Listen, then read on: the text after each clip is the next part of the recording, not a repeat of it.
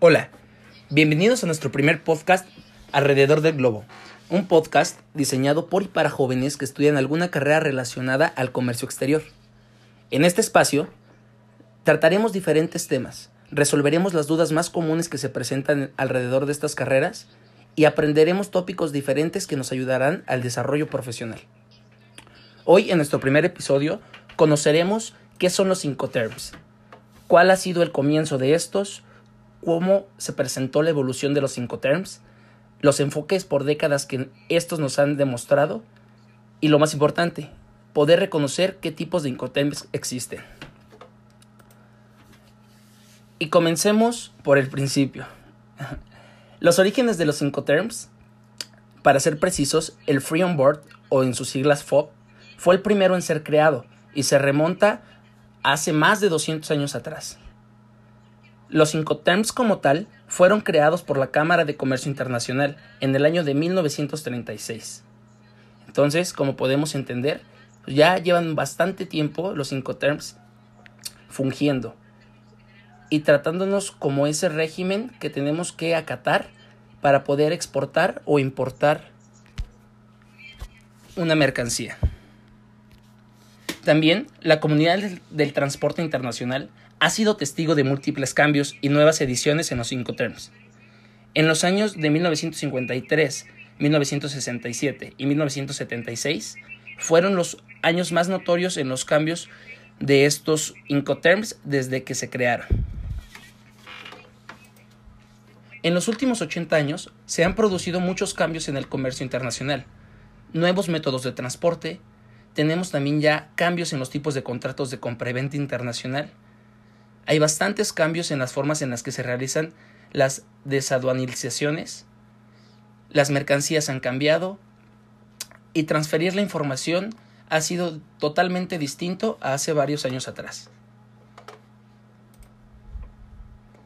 Hablando principalmente del enfoque que nos dan los Incoterms por cada década, si nos remontamos a 1980, en esa década en donde se introducía cambios motivados al creciente volumen del tráfico de contenedores, era bastante notorio que el volumen era lo importante para este tipo de comercios.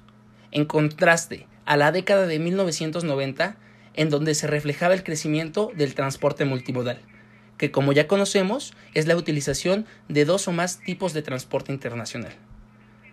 Y el último cambio fue en el 2010, en donde persistía su voluntad de resolver problemas de seguridad y seguir mejorando cuestiones relacionadas al intercambio de electrónicos y de información.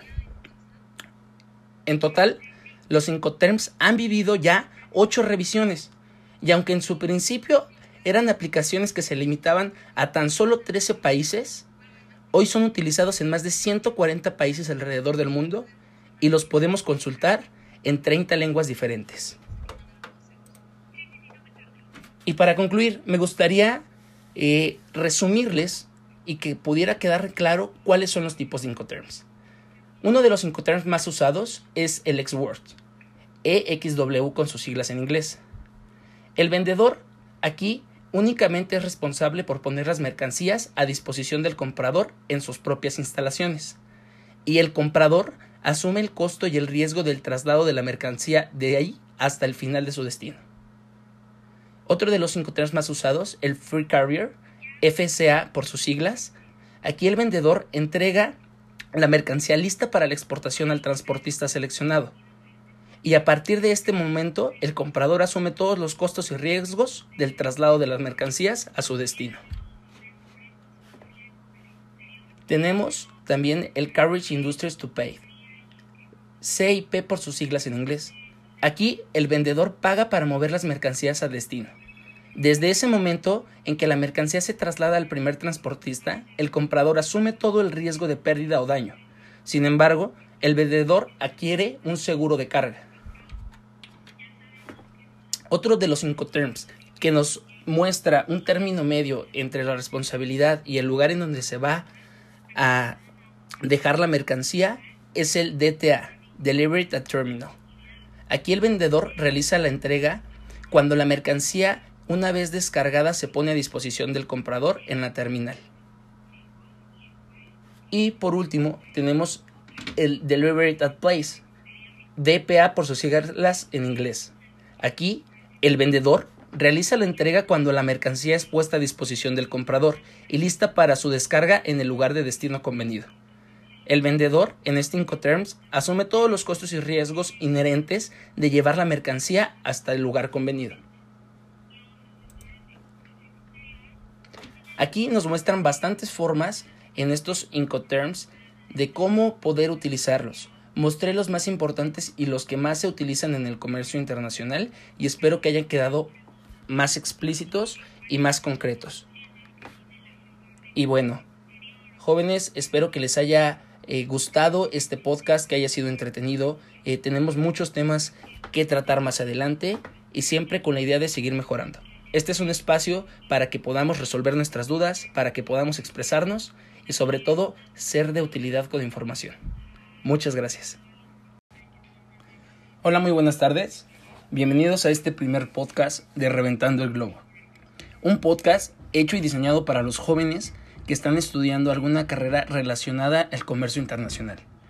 En este podcast nos dedicaremos a ver esos puntos y temas importantes relacionados en la carrera y poder resolver sobre todo las dudas más comunes que tenemos todos los jóvenes internacionalistas en estos momentos. Hola, bienvenidos al primer episodio de nuestro podcast Alrededor del Globo, un podcast diseñado por y para jóvenes que estudian alguna carrera relacionada al comercio exterior. En este espacio resolveremos las dudas más comunes que se nos presentan al estudiar esta carrera. También estaremos checando tópicos diferentes e interesantes que nos van a ayudar en el desarrollo de nuestra licenciatura profesional.